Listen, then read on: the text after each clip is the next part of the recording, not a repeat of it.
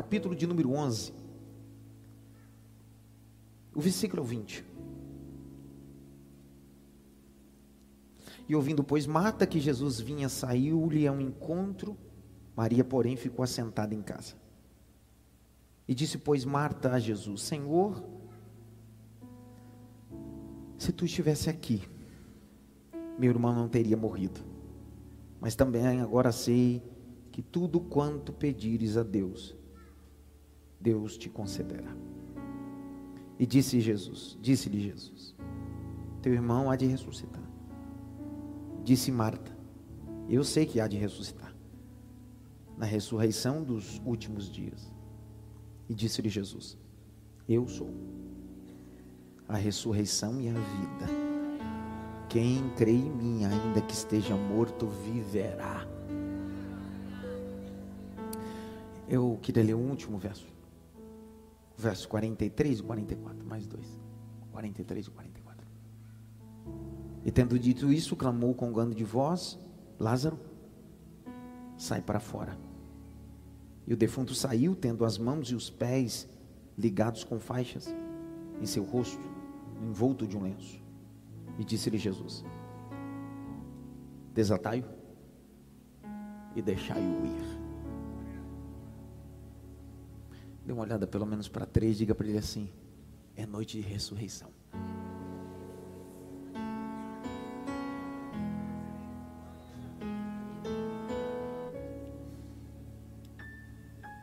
A teologia joanina, que assim é chamada teologia do apóstolo João,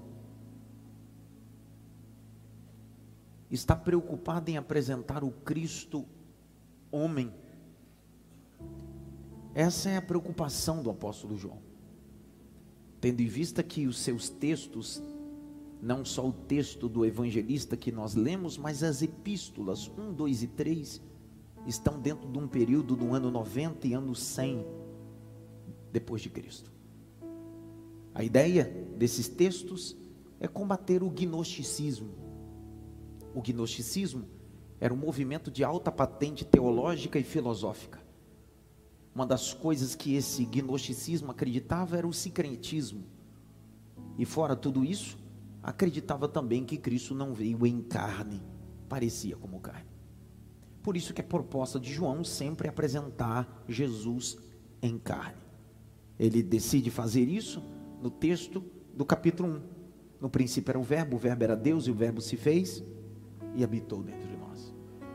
Ele decide repetir isso em sua primeira epístola, dizendo que aquele que não crê que Cristo veio em carne, esse cometeu tropeço sobre a regra de fé. Por isso que João não está preocupado em milagres, ainda que ele relate dentro dos seus capítulos e textos sete milagres. De 35 milagres que Jesus operou, João faz questão de relatar sete. E desses sete, ele relata um inédito. Mateus não relata a ressurreição de Lázaro. Marcos não relata a ressurreição de Lázaro.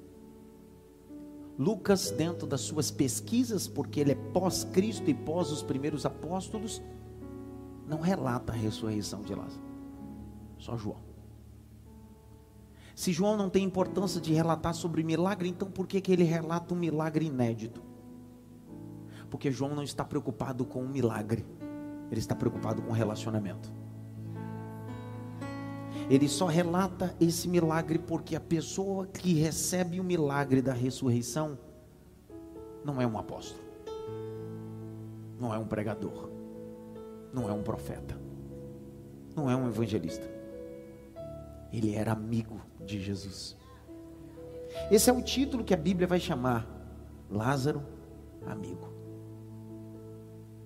Eu poderia perder todos os meus títulos, acadêmicos e eclesiásticos, trocaria todos esses meus títulos por um único título: amigo de Jesus numa busca desenfreada que vivemos na pós-modernidade, as pessoas estão atrás de muitas coisas e se esquecem que a melhor coisa que temos é ser amigo de Jesus Cristo. Alguns historiadores vão dizer, e eu tive a oportunidade de ir nessa aldeia, porque não era uma cidade, aldeia, Betânia, 17 quilômetros de Jerusalém, era perto, do ladinho. Todas as vezes que Jesus tinha necessidade de descansar, se alimentar e estar dentro do ambiente de afetividade, ele ia para Betânia. Por que em Betânia? Porque não só Lázaro era amigo, mas a casa de Lázaro se tornou amigo de Cristo. Quem aqui não se lembra? Que uma das feitas importantes é quando Jesus entra em Jerusalém, a entrada triunfal, e quando ele faz essa entrada em cima de um jumentinho para cumprir Zacarias, o texto diz que quando ele entra no templo, estão negociando, vendendo. Se você pegar os textos sinóticos, sinótico é na mesma perspectiva. Dentro dos quatro livros que compõem o Evangelho, três são chamados de sinóticos: Mateus, Marcos e Lucas. Se você pegar esses três textos, você vai perceber que quando Jesus entrou no templo, ele não chutou nada, não derrubou nada. A primeira coisa que ele fez foi ir para Betânia, 17 quilômetros. Aquela noite ele passou na casa dos amigos, refletindo tudo que estava acontecendo em Jerusalém naquele dia.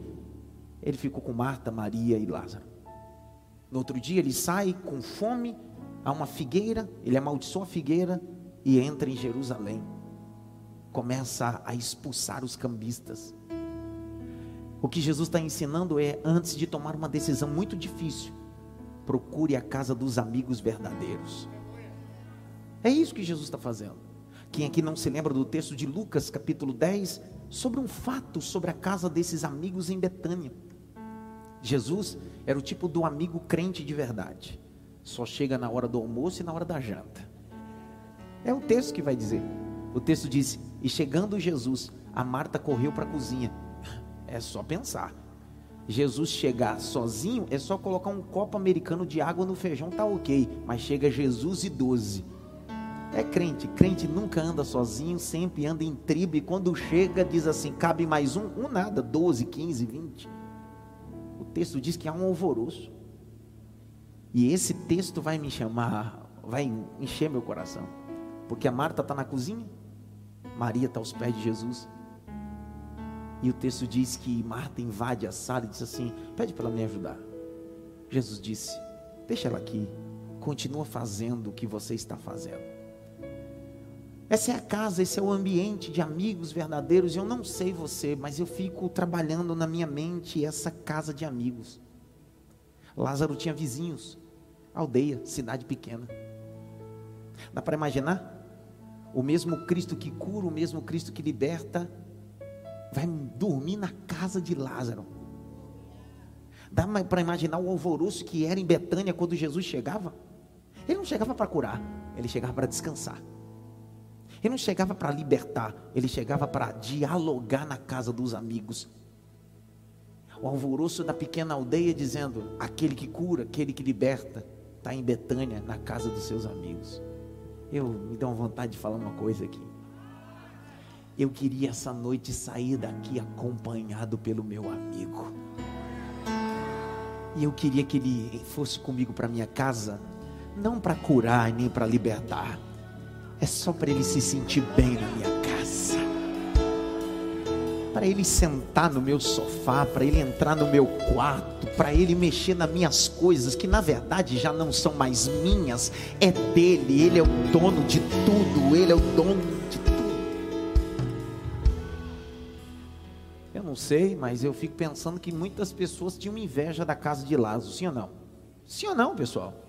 Enquanto, preste atenção Enquanto alguns faziam fila, corriam atrás de Cristo, para que Jesus pudesse ir nas suas casas, Jesus chegava na casa de Lázaro sem ser convidado. Quando a pequena Betânia tinha um alvoroço, logo dizia: Lázaro, ele está chegando. Era só ter um burburinho, os paparazos em Betânia dizia: Ele está chegando por aí. Quem eram os paparazos? Os escribas, os fariseus gente que só registra o que se acontece, mas deixa de desfrutar o acontecido. Só que aí nós começamos o capítulo 11 e eu termino.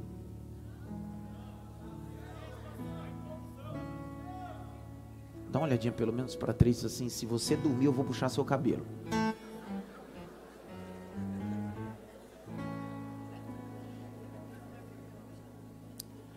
Pastor e os careca, toma um tapa.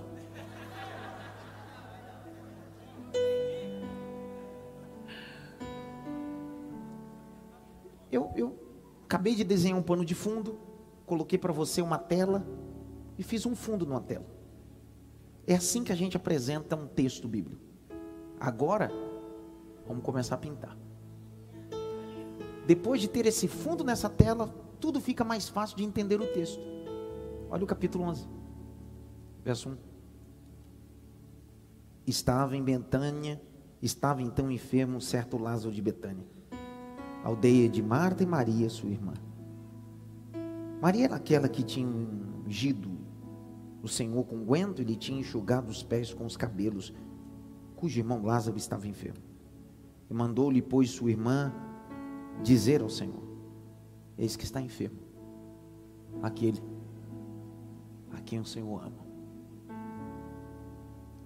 Veja o, o, o, o grau de relacionamento que eles tinham. Você consegue ver nesse texto? Elas nunca receberam Jesus para cura, para libertação, para milagre, elas só recebiam Jesus. Essa cidade, na verdade, essa pequena aldeia, havia, havia sempre alvoroço pela visita de Cristo.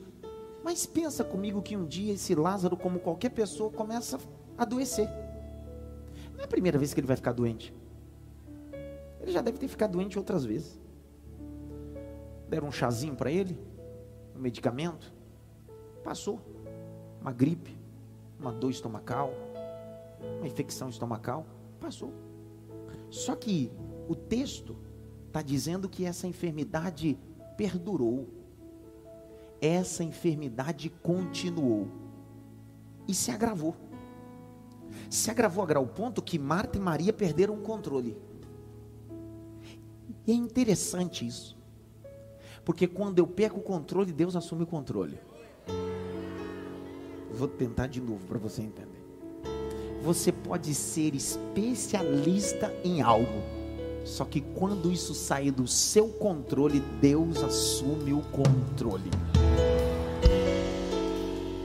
Elas devem ter chamado médicos da aldeia, devem ter medicado ele, certamente devem ter pedido para um especialista de Jerusalém vir, e nada mudou. Elas tiveram a sensibilidade de identificar: esse problema não é daqui, só tem um que pode resolver. E aí a casa de Marta e Maria vai transformar, ao invés de um ambiente de hospedagem, vai se tornar um ambiente de milagre. Mas antes desse ambiente se tornar um ambiente de milagre, pensa comigo.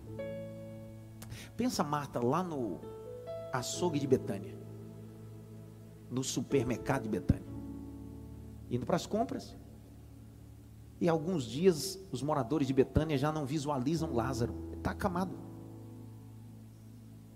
Imagino Maria em seus afazeres dentro de Betânia e começa o burburinho na aldeia. Cadê Lázaro? Está viajando? E o problema se agravou em casa e elas tiveram que começar a contar. É que ele está doente. Mas já deram isso? Já levaram para especialista tal? Já demos todo tipo de medicamento. Já passou por todo tipo de especialista. E aí eu imagino elas chegando em casa dizendo bem assim: está na hora de enviar mensagem para aquele que pode curar meu irmão.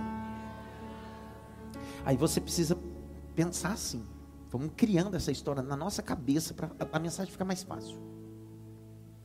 Elas chamam os mensageiro, um mensageiro e diz assim: Jesus está em tal lugar geográfico, vai lá atrás dele e diz para ele: vir aqui. Só que essa mensagem está carregada com chantagem. Porque às vezes a gente quer se aproveitar do relacionamento que a gente tem com Cristo. Vou de novo. Elas poderiam dizer bem assim: diz para Jesus que Lázaro está enfermo. Só que olha o capítulo 11, verso de número 3. No finalzinho, elas colocam uma. Diz que é aquele a quem ele ama. Você já se comportou assim, igual Marta e Marinha, achando que só porque Deus te ama você não pode passar por enfermidade? Só porque Jesus te ama você não pode passar por desemprego? Só porque Ele te ama você não, não pode passar pelo vale da sombra da morte? Não. Ser amigo de Cristo não te dá imunidade a coisas, te dá companhia sobre as coisas. Vou de novo. Ser amigo de Cristo não te dá imunidade. Não, eu não vou passar por isso. Não, não. Não é imunidade, é companhia. Eu vou passar, mas a diferença é que eu não estou sozinho. Ainda que eu ande pelo vale da sombra da morte, eu não temerei mal algum, porque eu sei que tu estás comigo. A amizade te fornece companhia não pense que servir a Cristo te dá anticorpos espirituais. A partir do momento que você aceita Cristo, frequenta a igreja, lê a Bíblia, jejua e ora, ou é dizimista. Não, a partir de agora eu não vou viver problemas nenhum. Presta atenção, o amigo a quem ele amava ficou enfermo. Vai dizer para mim que agora, depois que você aceitou Jesus e começou a vir para a igreja, você acha que agora vai ser só mil maravilhas? Dá uma olhadinha pelo menos para ter assim, você é um brincalhão mesmo, né, cara?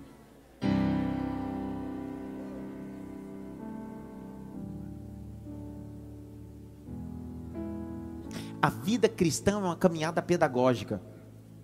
A vida cristã é uma caminhada pedagógica. Se eu caminho e não aprendo, não é no caminho do cristianismo que eu preciso ir. O cristianismo é muito mais do que uma caminhada, é um ensinamento. Só que eu gosto do capítulo 11, porque Jesus recebe o verso 3, o mensageiro dizendo: Aquele a quem tu amas. Jesus poderia largar tudo. Primeiro, porque você não vai ter nenhum relato bíblico que essa casa, Marta ou Maria, solicitar alguma coisa. Em todo momento, Jesus está na casa desse povo comendo, se hospedando. A Marta sabia o tipo de comida que Jesus gostava de comer. Era a Marta que forrava a cama para Jesus dormir. Essa casa conhecia facetas do Cristo homem que poucas pessoas conheciam, intimidade. Então elas, eles queriam aproveitar esse, essa porta de intimidade, dizendo bem assim: nós nunca pedimos nada, nunca fomos atrás de nada. O Senhor chega aqui com 12, a gente prepara a janta e hospedagem. Senhor, o Senhor vem para cá com cabeça crente, com Jerusalém, fica aqui, a gente dá apoio. E agora aquele a quem tu ama, que é teu amigo, está doente. Então, por favor, dá para largar tudo e vir atender? É essa mensagem que eles estão mandando. Porque parece que às vezes nós vamos saindo do nível de amigo para mandão, achando que Jesus é meu empregado. Só porque você decidiu fazer alguma coisa por ele, ele tem a obrigação de fazer alguma coisa por você. O que você faz para ele não paga a atitude que ele realizou. Ele não está preso a nada. Não é seu dízimo, não é o tanto que você lê a Bíblia, não é o tanto que você jejua. Ele faz se ele quiser, ele abre se ele quiser, ele cura se ele quiser, porque a caminhada cristã é pedagógica.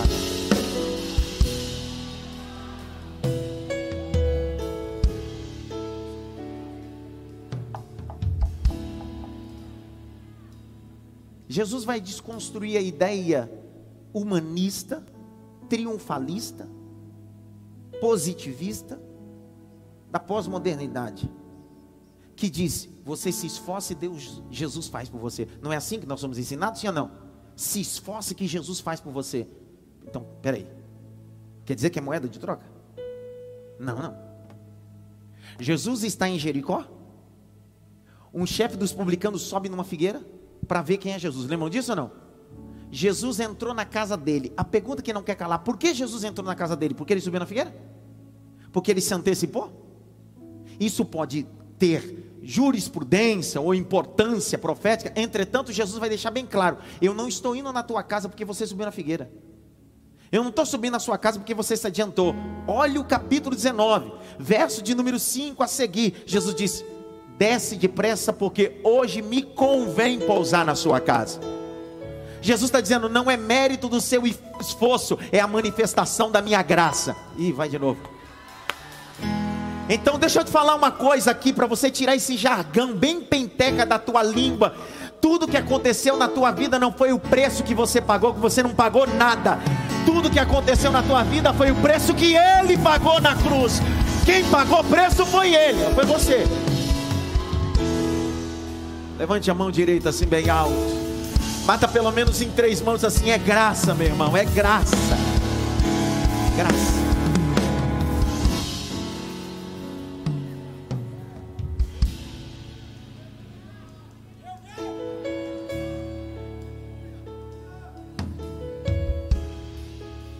Olha o capítulo 11, verso. Eu estou caminhando, falta 10 minutos. E Jesus, ouvindo isso, disse: Essa enfermidade não é para a morte, não é para a glória da morte, mas para a glória de Deus.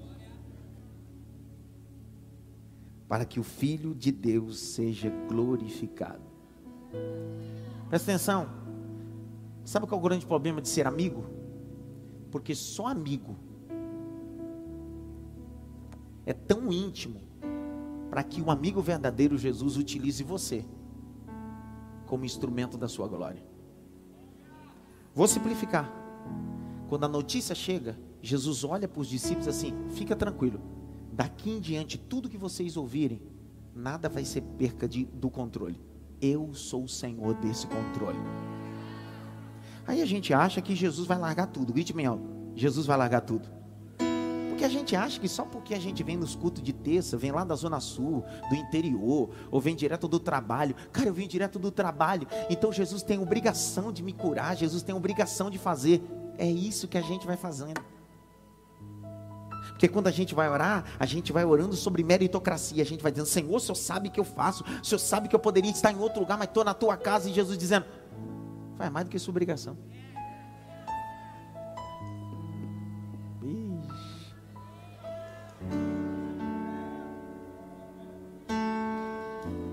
Pastor, por que tudo isso está acontecendo na minha vida? Eu só vou ler o verso 5. Se você entender, você dá glória. Se não entender, dá glória também. Porque isso aqui muda. Pastor, por que tudo isso está acontecendo? Porque as coisas acontecem avesso ao que eu esperava. Verso de número 5. Ora, Jesus amava Marta e sua irmã e a Lázaro.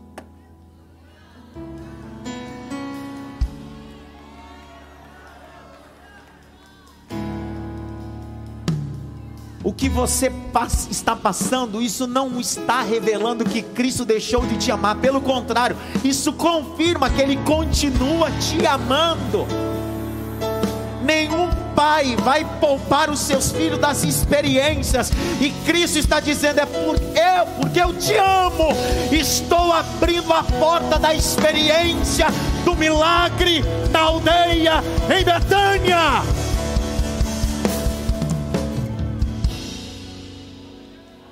Eu te amo, Marta. Eu te amo, Maria. Eu te amo, Lázaro. Mas é necessário passar. Eu te amo, mas é necessário passar. Tudo bem, vou falar até uma hora que você entrar na sua cabeça. Eu te amo, mas é necessário passar por isso é necessário passar por esse período, mas será que Ele me ama? Ele está dizendo no verso 5: Eu te amo.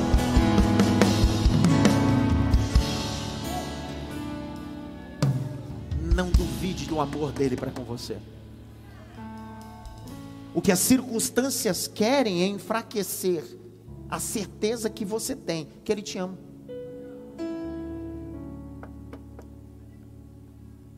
E pior de tudo, olha o verso 6. Eu tenho oito minutos.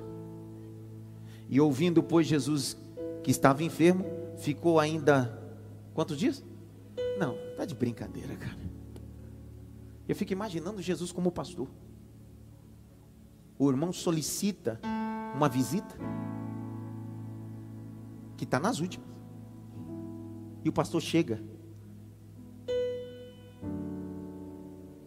depois que o indivíduo já morreu. O único que não pode se atrasar sou eu. Porque se por acaso o doente piorar e morrer, eu não terei o que Jesus tem. O máximo que eu vou ter no culto fúnebre é uma cerimônia bonita e uma mensagem bonita. Mas Jesus pode chegar depois da morte. Pode chegar quatro dias depois. Porque quando ele chegar em Betânia, o que ele tem não é uma mensagem fúnebre, o que ele tem, Lázaro, sai para fora! Lázaro, sai para fora. Vou liberar uma palavra. Jesus nunca chega atrasado, ele sempre chega na hora certa.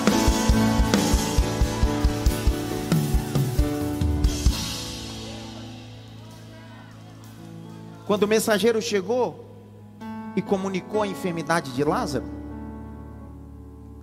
Jesus poderia largar tudo, sim ou não? Mas não largou. Decidiu ficar mais dois dias. E deixou a situação se agravar, piorar. Olha para cá, nos meus olhos estão verdes agora. Que prazer é esse de fazer as circunstâncias piorarem?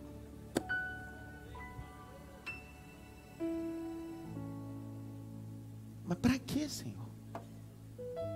Como é que o Senhor disse que me ama e era só vir aqui colocar a mão? O Senhor deixou acontecer isso? Esse é o problema. Jesus nunca operou nenhum milagre na casa de Lázaro. Era ambiente de amigos, pessoas que ele amava. Mas todo amigo tem aquela oração. Eu não sei você, mas a gente ora assim: Senhor, me dá uma experiência profunda contigo.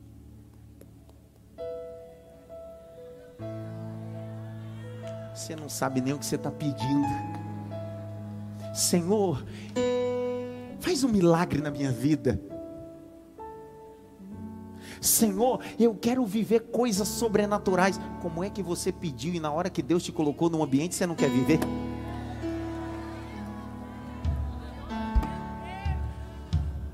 Ei, é porque eu te amo e nós somos amigos que eu decidi deixar a coisa piorar. Por quê? Porque o que você me pediu foi para curar, e eu não quero curar. Porque se eu curar, tem muita gente que pode dizer: Ele curou. O que eu vou fazer na sua vida e na sua casa em Betânia é muito mais do que você pediu. O que, que você vai fazer? Eu vou ressuscitar. Levante as suas mãos para o alto eu senti o peso da mensagem aqui no templo e em casa também. Feche os dois olhos. Assim diz o Senhor: Te levei para esse ambiente de experiência, te levei para esse ambiente pedagógico, e não é ambiente de cura, é ambiente de ressurreição. Eu sou o Senhor que anula o divórcio. Eu sou o Senhor que muda o decreto de uma doença em metástase. Eu sou o Senhor que mexo na Receita Federal. Eu sou o Senhor.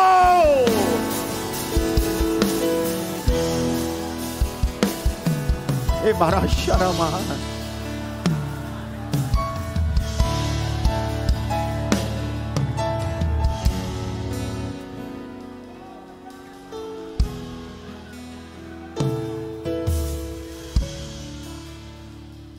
Eu perdi, eu e minha esposa perdemos três filhos.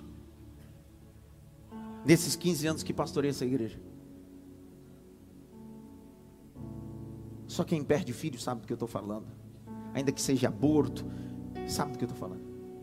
Criar expectativa de três, quatro, cinco meses. E o último, uma ectópia. Tirou a trompa. Deus mandou Davi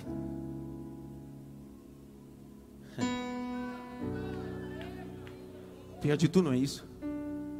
É que de repente o Davi pega uma infecção generalizada e vai parar na UTI. No dia do aniversário de um ano do Davi, Davi estava na UTI. Fala do médico? A sepse. Quem trabalha na área da saúde sabe do que eu estou falando. Já foram todo tipo de medicamento. E eu? Senhor, mas eu sou teu amigo. Eu cuido da tua obra e cuido dos teus. E por que, que o Senhor me deixa passar por isso? Simples. O que Deus estava dizendo é: você só pode falar de uma coisa quando você passa por isso. Deus está te levando para ambientes de experiência, não é teoria, é conhecimento. Pega na mão de alguém diz, diz assim: Deus está te levando para um ambiente de conhecimento.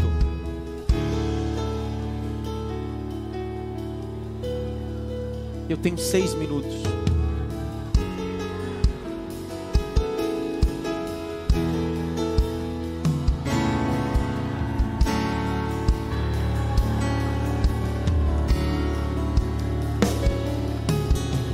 Aí, lá vem Jesus. Ele chega, ó, olha para cá, para terminar. Eles mandaram o recado. O Lázaro piorou, morreu. Imagina o burburinho em Betânia. Cadê amigo de vocês? Cadê o amigo de vocês? Marta, você não fazia comida para ele? Ele não conseguiu nem vir aqui curar. Pior de tudo, que começa o culto fúnebre de Lázaro e na aldeia de Betânia uma entrada principal e todo mundo dizendo: pelo menos para o culto fúnebre ele vai chegar. Acabou o culto fúnebre, nem para o culto fúnebre ele foi. Olha o burburinho em Betânia. O contejo levando o corpo de Lázaro, porque não era sepultado, era colocado numa cavidade, e todo mundo indo para até esse local e todo mundo em Betânia. Parou Betânia. O amigo de Jesus morreu. Tá todo mundo indo para ver se Jesus chega. Pior de tudo, Marta e Maria, em todo o tempo que elas vão caminhando para o sepulcro, eu imagino elas duas olhando para trás dizendo assim: ele vai chegar. Ele vai vir. De repente coloca o corpo de Lázaro e rola pedra. E começa a sair um ou outro, um ou outro. E eu imagino Marta e Maria ficando de frente àquela pedra e olhando para a estrada principal, dizendo: Ele não curou, não veio para o culto fúnebre, e nem sepultou. E ele diz que é meu amigo, e diz que me ama.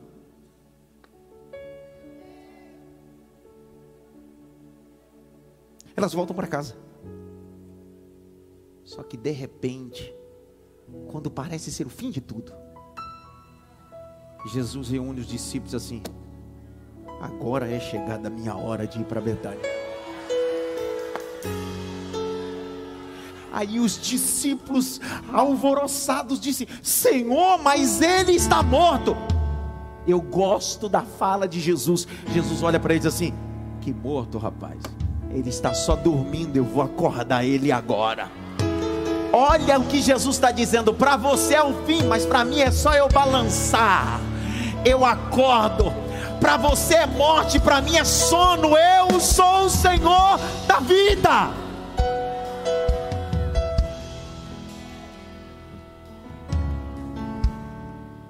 Jesus está indo para Betânia quando ele chega na porta da aldeia. Antes de Jesus entrar na aldeia, já tinha um grupo de fofoqueiros. Grite bem alto, fofoqueiro. Fofoqueiro é um, um departamento antigo das igrejas. Sabe que é um departamento? Toda igreja tem ah, pastor, eu saí daquela igreja porque aquela igreja tem fofoqueiro. Ô cabeção, lá tinha 100 pessoas, menos fofoqueiro. Aqui tem mais fofoqueiro. Quanto mais gente, mais fofoqueiro. Qualquer lugar tem fofoqueiro. Jesus está indo para Betânia. Antes dele entrar na aldeia, um grupo de fofoqueiro diz: Eu não acredito que ele está chegando agora. O cara foi velado, o cara foi sepultado, já está há quatro dias, ele vem aparecer agora. Sabe o que fizeram? Correram na casa de Marta e Maria, porque notícia ruim bate na porta. Ninguém traz uma palavra de vitória, mas palavra de fofoca. Olha lá, se eu não estou brincando. Capítulo 11, verso 20. Lê aí, Jaque. Lê, Jaqueline. Vai, Jaque. Você estava de licença, Jaque. Marta, quando soube que Jesus estava chegando. Então, você entendeu o que eu estou falando? É crítica textual, presta atenção. Soube, soube por quem? Alguém. não foi revelação, um anjo apareceu. Olha, Jesus está vindo. Não. Fofoqueiros. Os caras foram lá fermentar ela. E ela tem um temperamento. Ela não é fleumática. Não é melancólica. Ela é sanguínea. Com força. Ao cubo Quando, quando, como é que é? Eu fiz comida para ele, cuidei dele. Eu nunca pedi nada. Pedi que ele viesse aqui curar meu irmão. Ele não veio, nem curou, nem pregou no culto fúnebre, nem sepultou. Agora quer aparecer aqui? Essa mata levanta-se virada. Na unção do nordestino, cara. Que tem umas nordestinas que é brava. Essa mata tinha um viés nordestino. Olha só, vai. Foi encontrar-se com ele. Oh! Você precisa ler o texto desse jeito, com esse, esse fundo dessa tela. Ela não está indo encontrar dizendo assim: Que bom te receber. Tua presença que nos trouxe alegria. Não. Ela está indo virada. Ela está indo para tirar satisfação. Ela está indo no mínimo com um tamanco na mão. Disse: Agora eu vou. Não é possível. Ela foi ao encontro dele. Não é ele que vai ao encontro dela. É ela que vai ao encontro dele para tirar. Lê. Vai, Jaque. Maria, porém, ficou sentada em casa. Então Marta disse a Jesus: Se o Senhor estivesse aqui. Presta atenção. Ela está conjugando o verbo no passado. Lembre-se que na língua portuguesa nós temos tempos verbais de pretérito. Entretanto, no hebraico não existe, só existe três tempos verbal: passado, presente, futuro. Então, na, na regra gramatical verbal do hebraico, não existe outro tempo, só existe esses três tempos. Por isso que Jesus disse: Eu sou mesmo ontem, hoje e eternamente. Ele diz: Eu estou em todos os tempos. Só que ela utiliza a expressão o verbo no passado, estar. Se o Senhor estivesse, continua. O meu irmão não teria morrido, mas também sei que mesmo agora, tudo que o Senhor pedir a Deus, Ele concederá. Então presta atenção ela está dizendo assim: o Senhor chegou atrasado, mas o Senhor é assim com ele. Pede aí. Dá uma olhadinha pelo menos para três assim. Você é forgado, hein, mano? Forgado. Sabe o tipo da coisa que Jesus não faz no nosso tempo e quando ele decide fazer no tempo dele, a gente diz bem assim: fez mais do que obrigação. Meu Deus. Só que olha o verso de número 24. Leia aqui. Ao que Marta respondeu: Eu sei que ele há de ressurgir na ressurreição no último dia. Oh, Marta é teóloga agora. Especialidade dela? Escatologia. Pós em escatologia. A Marta agora quer dar uma de teóloga. Ela quer subir o nível da. Eu sei, nos últimos, no último dia. Por quê? Porque a regra básica judaica, todo mundo sabia da ressurreição. Só que Marta estava com a mentalidade da ressurreição lá. Você quer ver uma coisa? Abra comigo, por favor, Isaías. Abre Isaías. O que ela estava dizendo sobre essa ressurreição? Que ressurreição é essa? Isaías 26, 19. Olha que ressurreição era essa. Todo judeu sabia dessa escatologia da ressurreição dos mortos. Não dali, mas dos últimos dias. Ou do último dia. Leia aqui. Os teus mortos e também o meu cadáver viverão e ressuscitarão. Despertem e cantem de alegria, vocês que habitam no pó porque o teu orvalho, ó Deus, será como o orvalho de vida, e a terra dará à luz os seus mortos. Agora abra Daniel capítulo 12, verso 2. Essa era a teologia da escatologia do judeu. Todos eles sabiam que no último dia seriam ressuscitados. Continua, leia. Muitos dos que dormem no pó da terra ressuscitarão, uns para a vida eterna, outros para a vergonha e horror eterno. Então perceba que Marta está dizendo: Senhor, o negócio é o seguinte: o Senhor chegou já atrasado, eu conjuguei o verbo do passado. Se o Senhor estivesse aqui, daqui a pouco, agora ela dá uma, abre uma lacuna e diz assim: Eu sei que meu irmão vai ressuscitar, mas não é agora, é lá no último dia. Só que Jesus está dizendo: já que você acha que eu cheguei atrasado. Verbo no passado. E eu sou Deus do futuro, eu vou te apresentar uma coisa. Se não der glória, agora eu te pego. Eu não sou só o Deus do passado, eu não sou o Deus do futuro. Aí ele decide conjugar o verbo no presente. 25. E disse-lhe Jesus: Eu sou a ressurreição e a vida. eu serei, não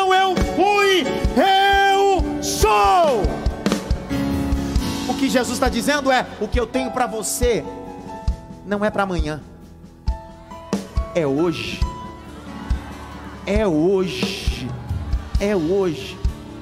Acabou meu horário. Acabou. Acabou. Tinha mais duas coisas para falar aqui tão interessante. Aquelas coisas maravilhosas. Eu fui fazer até um curso de autópsia essa tarde. Fui fazer um curso de legista. Eu estou quase um legista, estou me sentindo um legista aqui hoje. Por quê? Porque de repente Jesus vai até o sepulcro. E a primeira coisa que Marta diz é: Não mexe com essa pedra. Por que não mexe? Porque já cheira por que, que nós temos mania de não querer, querer mexer em pedras? Que a gente diz que colocou em situações, porque se mexer cheira mal. Porque nós não temos a capacidade de ressuscitar. Essa noite Jesus está dizendo: vamos mexer nessa pedra? Sabe essa situação que você disse, vamos pôr a pedra em cima? Jesus diz assim: vamos tirar a pedra e vamos ressuscitar. Você só escondeu a situação, eu vou melhorar a situação. Vou de novo. Aí eu fui estudar essa tarde, mas cinco minutos eu termino, porque eu penso que isso é importante. Eu fui pesquisar sobre legista, sobre estado de putrefação, para entender o cenário que Jesus tira pedra, tá? Quatro dias. A decomposição do corpo humano tem cinco etapas. Quantas etapas? Essa, essas cinco etapas podem durar de duas semanas a dez anos. Então são cinco etapas. Essas cinco etapas, até serem concluídas, ela pode ter uma demanda de duas semanas a dez anos. Legistas, fisiologistas, gente do ML sabe do que eu estou falando. Então, todo indivíduo, quando morre, passa por esses, essas cinco etapas. Primeira etapa dela: autolice. Autolice é quando o indivíduo morre. E uma hora depois da sua morte, a interrupção sanguínea e a primeira coisa que acontece nessa uma hora, o indivíduo fica gelado. Segundo processo, estado de putrefação, que acontece das 12 horas após a morte até as 24 horas, que é o estado de decomposição, putrefação, que o indivíduo começa a ser deteriorado de dentro para fora, o suco gástrico, que tem o poder de dissolver toda a comida, agora será rompido e vai começar a comer o indivíduo. Porque o indivíduo no estado de putrefação não é comido de dentro para fora ou devorado de dentro para fora, de fora para dentro, mas de dentro para fora. Só que existe o terceiro. A colonização é de 24 horas a 48 horas. Marcas, as lavras, sabe, o indivíduo onde vai ser sepultado, as moscas, os vermes vêm e começam a comer. No processo da putrefação, ah, está de putrefação, que é o segundo nível, o indivíduo, as suas artérias começam a se romper, o fígado se decompõe, as, as, as, a, os órgãos vitais começam a viver esse processo. Só que na terceira, o terceiro nível, o indivíduo começa a ser comido por aquilo que vem do lado de fora. O quinto e último nível é do esqueleto. Mas isso pode demorar 10 anos. Dentro desses cinco processos, o Lázaro está no terceiro. Lázaro entrou de gelado, Lázaro entrou no processo de putrefação, e Lázaro agora, porque está dentro do contexto de quatro dias, os insetos já estão no corpo de Lázaro.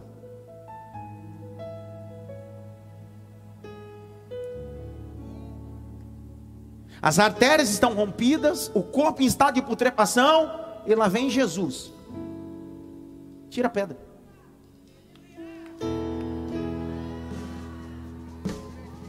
Ele não está só gelado. Ele não está só esverdeado.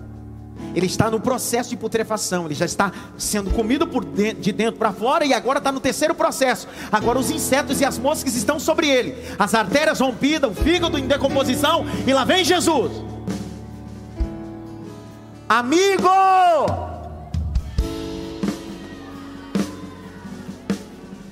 Segundo Eclesiastes capítulo 12 diz que o indivíduo quando morre, o seu corpo vai para a terra e o espírito volta a Deus. E a alma segue seu juízo, porque o indivíduo é formado de uma tricotomia: corpo, alma e espírito. Então, quem está no sepulcro não é a alma de Lázaro, nem o espírito de Lázaro, porque no dia que Lázaro morreu, o espírito foi aos céus. A alma de Lázaro está seguindo o juízo. A única coisa que tem no sepulcro é a matéria em estado de decomposição. Jesus abre e diz-me assim: Lázaro! A voz de Jesus não vai só horizontal em direção ao corpo de Lázaro, a voz de Jesus vai também vertical está dizendo: Espírito, volta para o corpo, alma, volta para o corpo.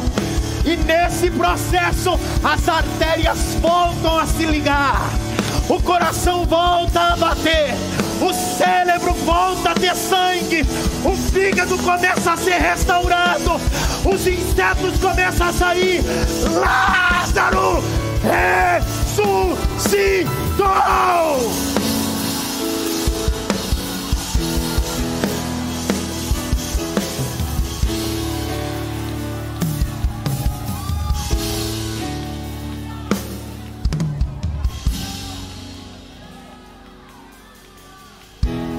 Legista pode explicar. CVO não dá para explicar. Coveiro não dá para explicar. IML não dá para explicar. A USP não explica. O Mackenzie não explica. A PUC não explica. Quem é que pode explicar? Ninguém. Por isso que é milagre. Por isso que é milagre.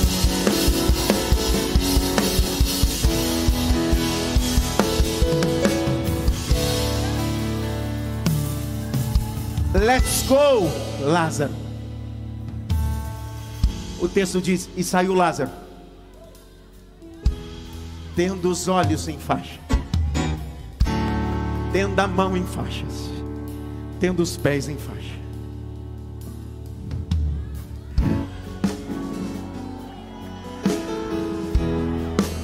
Betânia, assim é porque a mesma turma que foi no dia do sepultamento, tá todo mundo dizendo: Eu quero ver o que ele vai fazer. Só que Jesus está dizendo: Eu não quero curar o meu amigo, eu quero ressuscitar o meu amigo. O que os teus olhos não viram, o que o teu ouvido não ouviu, o que não subiu ao coração, é o que Deus vai fazer, vai realizar. Eu estou liberando essa palavra. Deus me chamou para ser profeta da palavra. Há uma mensagem de vida, há uma mensagem de ressurreição. O Brasil será ressuscitado pela mensagem do Calvário.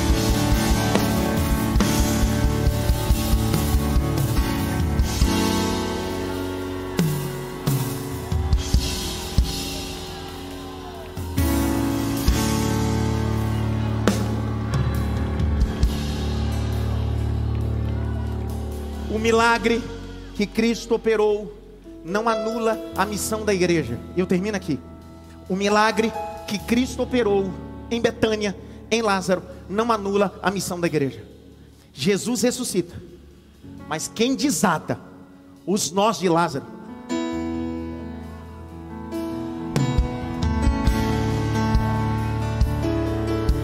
Deixa que ressuscitar Jesus faz, mas igreja, o nosso papel é desfazer os nós da morte na vida das pessoas.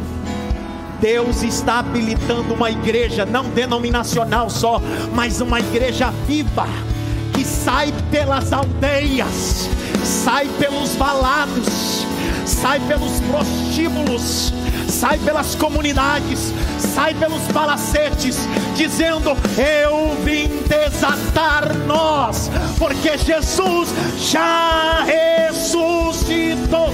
Fique em pé, senão prega até meia-noite.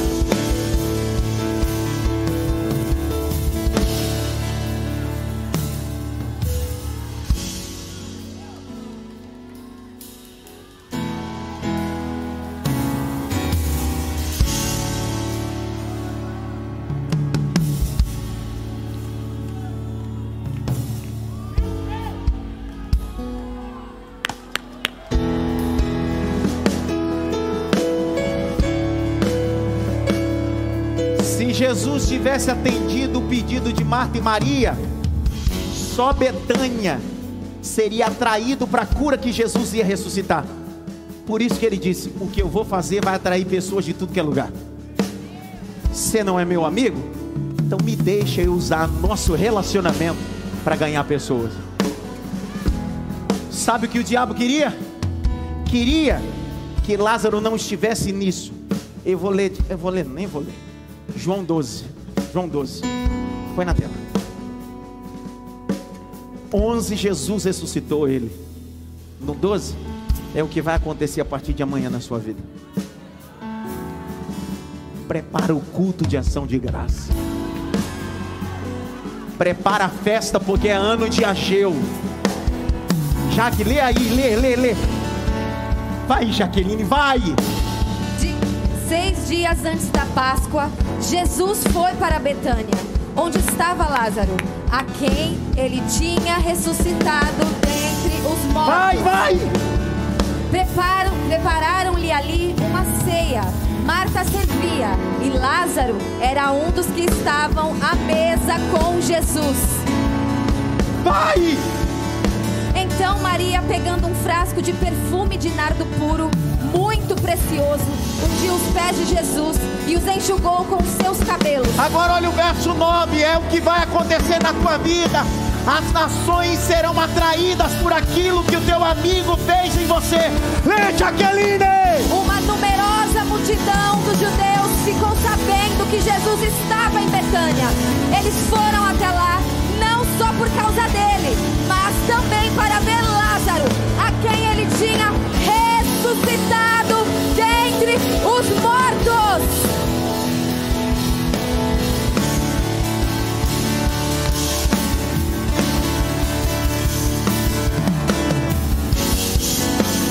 Tem gente que vem na cidade de Mato por duas motivações. Primeira dela, está escrito, por Jesus. E outra, só para ver o que Jesus tem feito através de você. Grite bem alto, ressurreição.